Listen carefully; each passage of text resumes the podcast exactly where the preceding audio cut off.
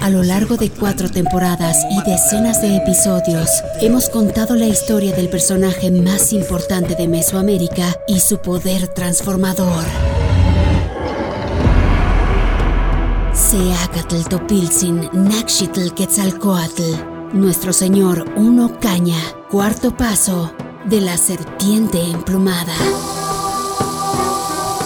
Hemos conocido su vida y sus acciones, su tormento y su redención.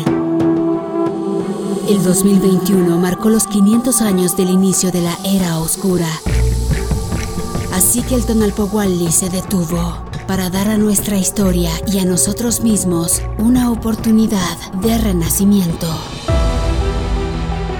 Hoy, en el 2022, iniciamos una nueva era de luz, caminando juntos en el sendero de la Toltecayotl.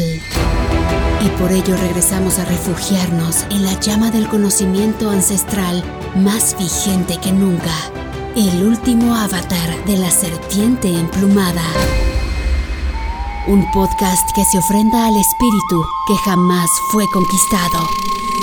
Síguenos en nuestras redes sociales y escúchanos en todas las plataformas para ser testigo de la iluminación última del hombre y el guerrero, del monje y el ascendido, Quetzalcoatl.